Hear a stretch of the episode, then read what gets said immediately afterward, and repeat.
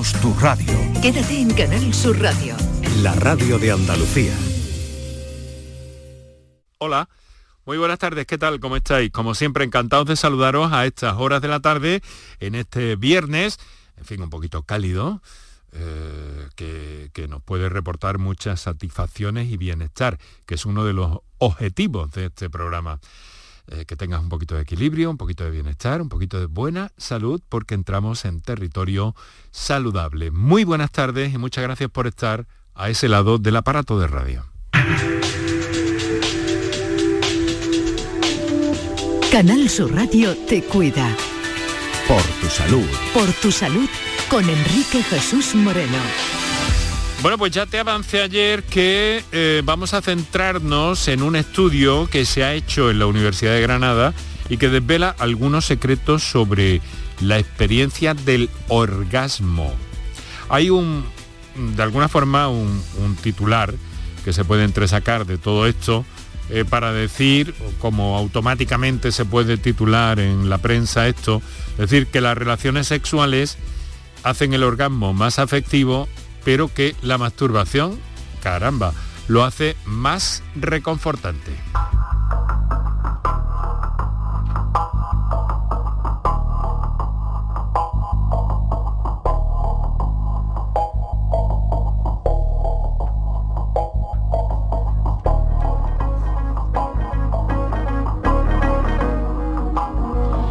Vamos a mm, hablar sobre este tema y alguna otra cosa que vaya surgiendo con la psicóloga Laura Elvira Muñoz García, que es una de las autoras del estudio. Eso será una vez que repasamos los titulares de la ciencia, de la medicina, de la salud y hablaremos de esos resultados de la investigación en la que han participado un buen número de personas, más de 4.000, en torno a 4.200 personas de toda España y lo vamos a ver de primera voz, como nos gusta decir en este programa, porque para eso estamos en la radio y esto funciona, señoras y señores, con la voz.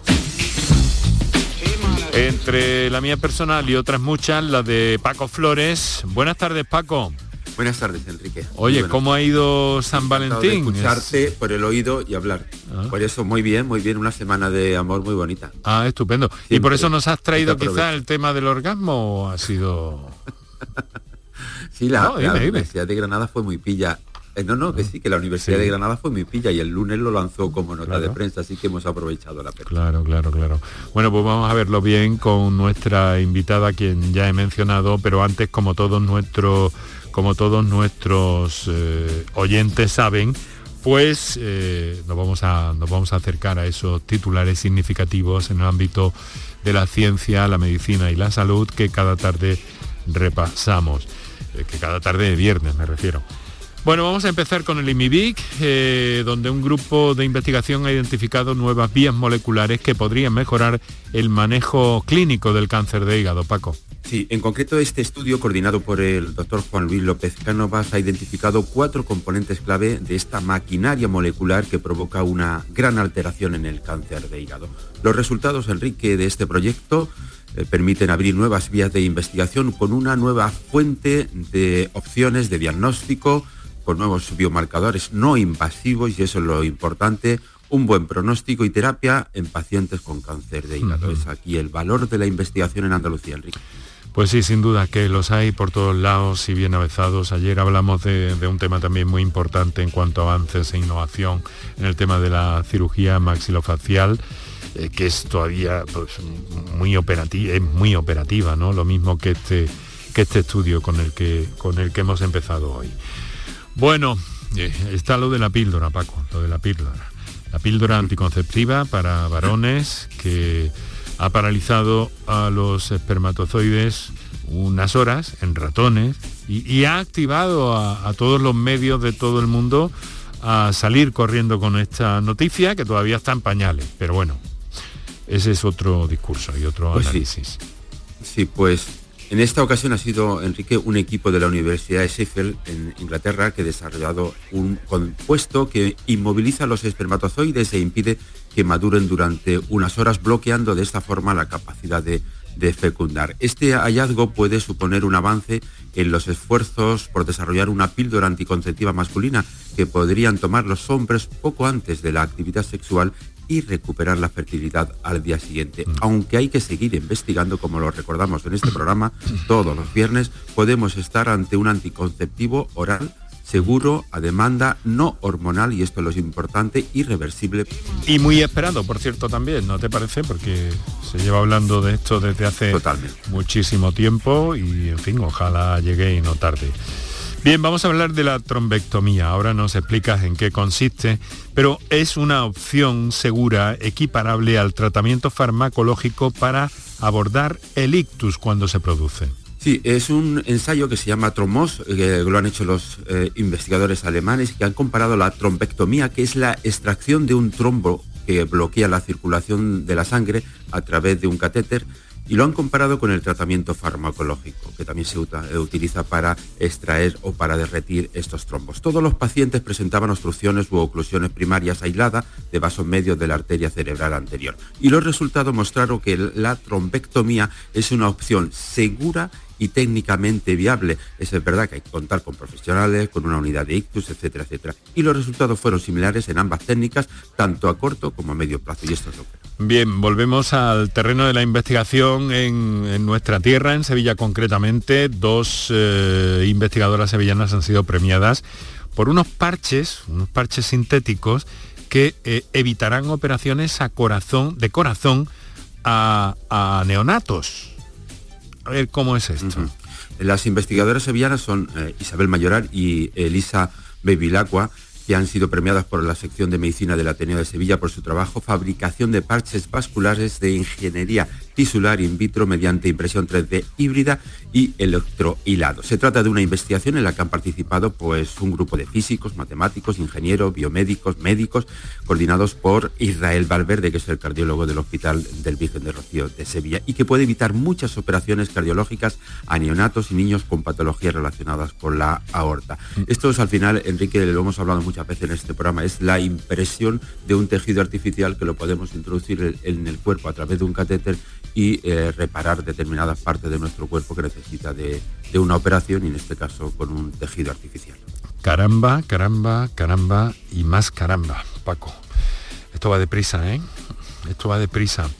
Mira, eh, vamos a hablar del Botox, eh, porque dentistas y médicos han defendido, y lo hacen activamente, sus competencias exclusivas para administrar este producto. Sí, Enrique, hace una semana lo tratabas aquí en el programa Por tu Salud y ahora los Consejos Generales de Dentistas y Médicos han firmado un convenio ante la detección del aumento de casos de intrusismo en el ámbito de los tratamientos estéticos, particularmente los faciales, evidentemente. Mm, en ella se expone en este convenio que los médicos y los dentistas son los únicos profesionales con competencias y atribuciones para la realización de determinados tratamientos con carácter estético o terapéutico mediante el, uso de microfillers, que es el ácido hialurónico, o la toxina botulínica, el botos dentro de sus respectivos campos de actuación. Muy bien, eh, mira, hay una cosa, eh, también durante todo el invierno y el otoño, empezamos a hablar ya en el otoño del virus sincitial, y, ahora tenemos eh, una primera vacuna contra ese virus que abre una nueva era en la lucha contra nuevos patógenos. Cuéntanos. Este virus, eh, Enrique, eh, mata cada año a unos 100.000 recién nacidos y a decenas de miles de personas mayores en todo el mundo. Es un patógeno estacional, como tú bien has dicho, que causa neumonía en adultos y bronquiolitis en bebés. Ahora se acaban de publicar los resultados en el New eh, England Journal of Medicine y muestra una eficacia del 82,6% contra la enfermedad respiratoria y del 94,1% contra los casos más graves. El fármaco también muestra alta eficacia en los pacientes que más lo necesitan, aquellos que con otras enfermedades eh, debilitan su inmunidad. Además, la vacuna neutraliza igual de bien a las dos principales variantes del patógeno que pueden circular simultáneamente. Es curioso, Enrique, porque esta vacuna contra este virus se comenzó a investigar hace nada menos que 60 años, pero el modelo que se ha desarrollado durante todo este tiempo hmm. para eh, luchar contra este virus ha servido para preparar las inyecciones contra la COVID y salvar millones de vidas. Ya, ya, ya. Bueno, pues eh, bienvenido sea, bienvenido sea. Hace 60 años y el COVID con la tecnología y todo eso lo ha impulsado. Vacuna contra este virus sincitial que ha dado tanto que hablar el pasado otoño y este mismo invierno.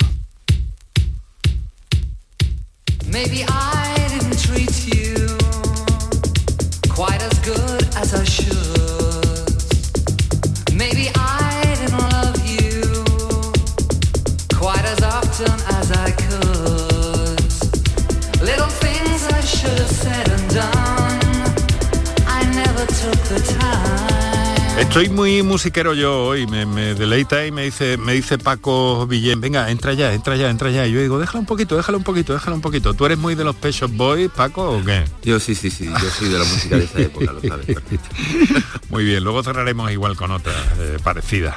Estamos muy ochenteros esta semana, aquí eh, Paco Villén y quien les habla. Bueno, pero claro, el orgasmo no es una cosa de los 80, ni de los 90, ni de los 2000, ni de tal, es una cosa de toda la vida eterna, ¿no?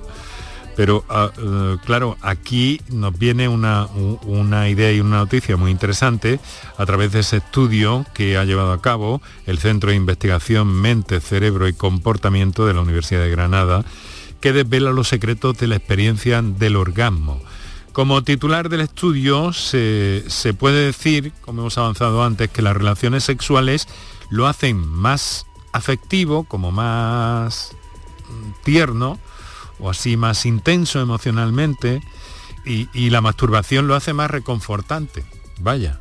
Eso es una, una investigación pionera porque ha tenido en cuenta a hombres, a mujeres, heterosexuales, bisexuales, gays y lesbianas. Y por eso hemos querido invitar a la psicóloga Laura Elvira Muñoz García, una de las autoras del estudio, sobre los eh, resultados de esta investigación en la que han participado más de 4.200 eh, personas en toda España. Eh, Laura, muy buenas tardes. Buenas tardes. Y muchas gracias por acompañarnos. Bueno, realmente qué raro, ¿no? Que no hubiera nada hecho sobre esto, ¿no? Sí, la verdad es que sobre orgasmo lo que había era preguntaba mucho sobre frecuencia, sobre eh, si la persona estaba satisfecha con el orgasmo, pero no se, no se profundizaba más en mm. los aspectos así más, más subjetivos.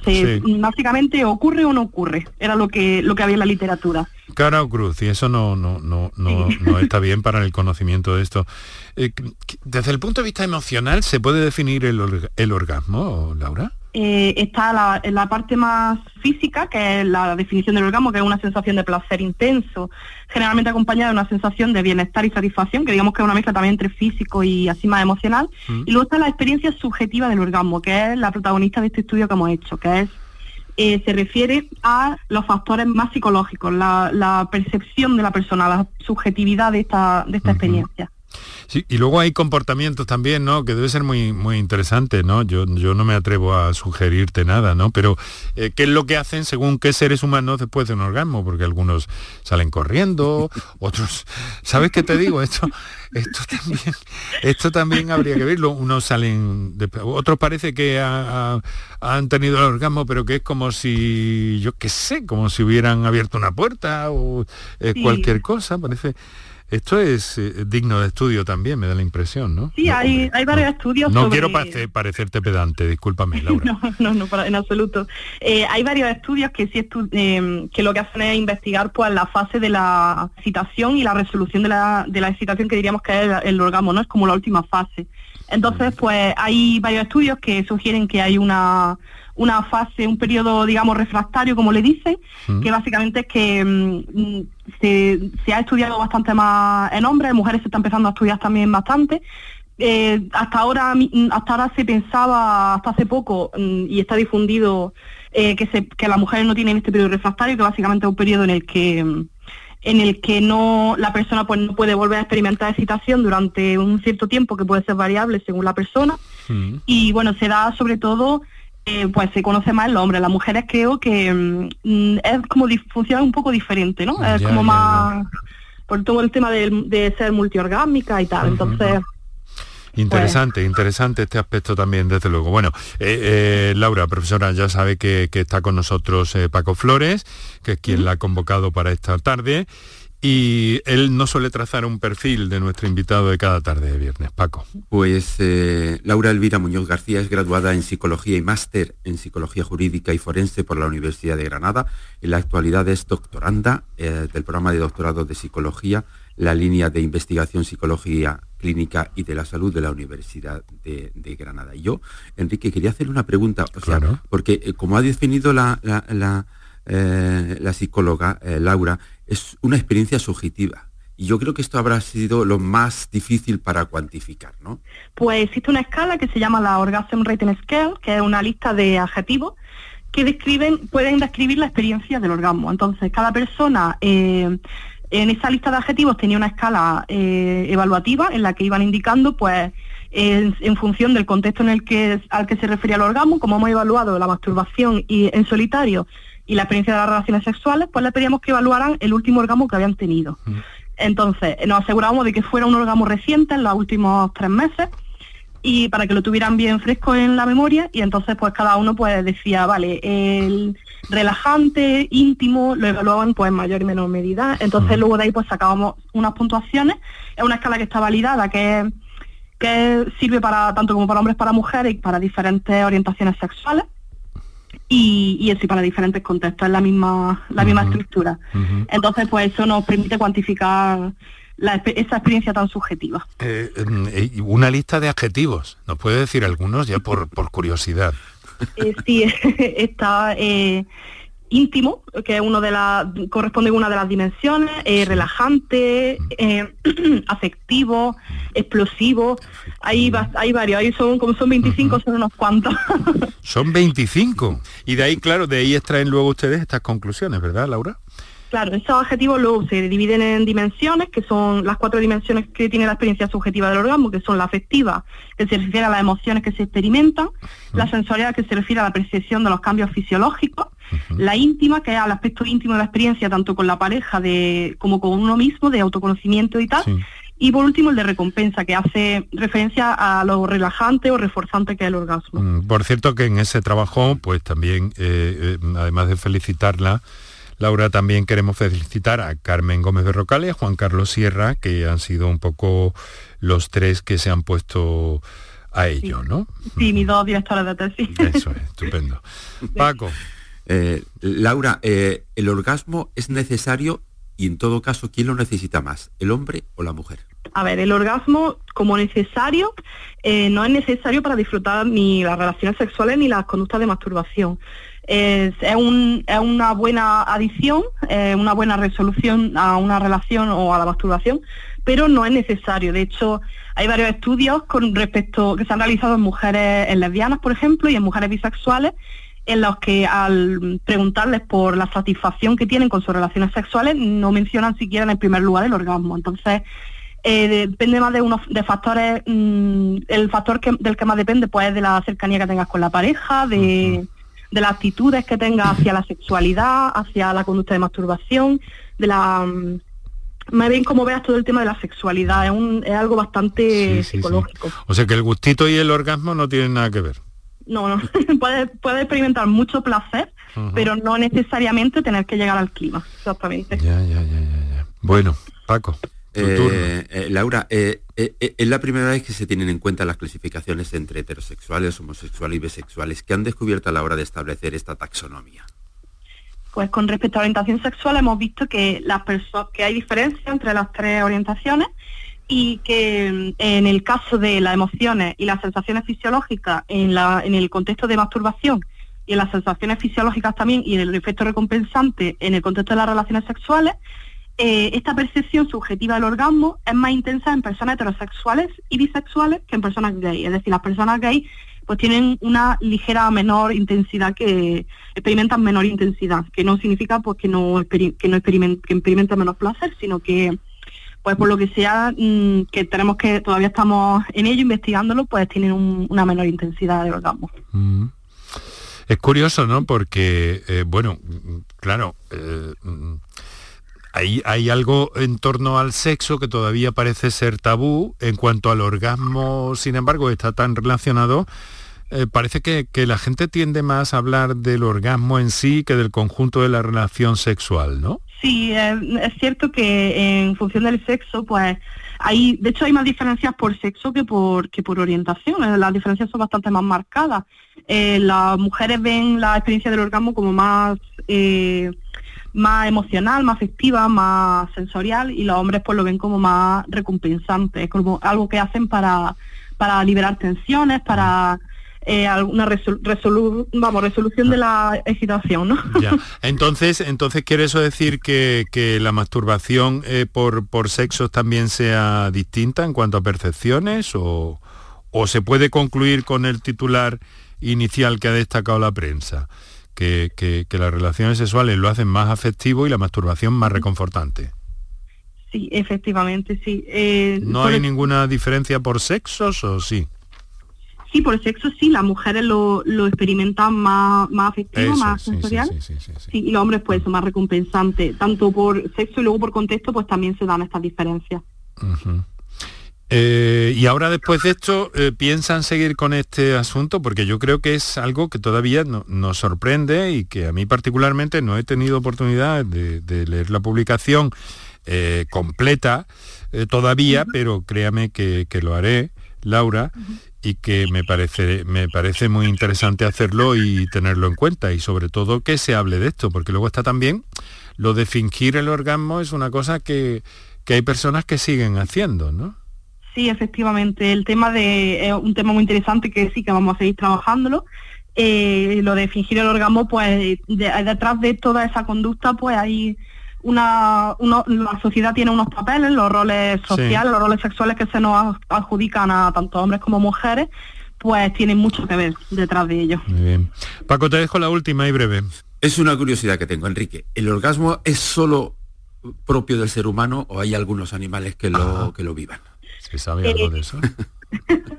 a ver, nosotros, a ver, en el, en el laboratorio estudiamos la sexualidad humana, no, no trabajamos con, con animales. Sin embargo, sí es verdad que he estado mirando un poco así con respecto por curiosidad lo que he estado mirando y es verdad que hay algunos, bueno, y los estudios que me he estado encontrando eh, haciendo revisión bibliográfica, pues sí es verdad que hay estudios en ratas sobre orgasmo, hay estudios en, en monos, en diferentes tipos de monos sí es verdad que se ha estado estudiando. He visto también que en, cerdos eh, parece que experimentan también algo parecido al orgasmo, porque claro, no se puede llamar orgasmo en sí, porque como no sabemos exactamente cuáles son las vivencias de, de los animales, pues, pues parece que sí hay algo bastante parecido en modelos animales. Bueno, pues lo vamos a dejar aquí por este viernes. Le quiero agradecer mucho eh, Laura Elvira Muñoz García y a sus compañeros Carmen Gómez y Juan Carlos Sierra eh, por, este, por este trabajo publicado tan acertadamente también por los compañeros de prensa de la Universidad de Granada. Eh, muchas gracias, a seguir adelante y a seguir ilustrándonos a todos, que es de lo que se trata. Muchas gracias y hasta la próxima. Oye, Paco, que tengas un magnífico fin de semana, ¿no? Igualmente, Enrique. Canal Sur Radio. Estás estupenda. Gracias. Medicina estética en Clínica Doctor Ortiz. ¿Tu hermana y tu hermano también? Ellos cirugía plástica en Clínica Doctor Ortiz. ¿Y el pelo de tu marido? Ah, injertos capilares en Clínica Doctor Ortiz. Ahora en Clínica Doctor Ortiz ampliamos servicios. Ginecología general, funcional y oftalmología. Seguridad, confianza y satisfacción de nuestros clientes. Bienvenidos a Sacaba. Mil metros de electrodomésticos con primeras marcas. Grupos Whirlpool, Bosch y Electrolux. Gran oferta. Microondas Whirlpool de 20 litros con grill antes 129 euros. Llévatelo ahora por solo 79 euros. Y de 25 litros y 900 vatios con grill antes 179 euros. Llévatelo ahora por solo 99 euros. Y solo hasta fin de existencia. Solo tú y Sacaba. Si necesitas recuperarte de una operación de cadera, rodilla o cualquier otro proceso médico, en Vallesol podemos ayudarte. Contamos con profesionales que te ayudarán a recuperarte más rápido y llevarán un estrecho seguimiento de tu evolución. Y todo ello sin desplazamientos innecesarios y por mucho menos de lo que imaginas. Infórmate en el 924 24 25 o en vallesol.es. Vallesol, la residencia que te mereces. Llega Ecológica Coc, foro sobre gastronomía y sostenibilidad ambiental, talleres, show cookings, coloquios y mucho más con la participación de chefs de la alta cocina, escuelas de hostelería, productores ecológicos y cinco estrellas Michelin, los días 20 y 21 de febrero en Marqués de Contaredo. Más información y registro en ecológicacoc.com. Ecológica Coc, gastronomía sostenible para cuidar el planeta desde la cocina.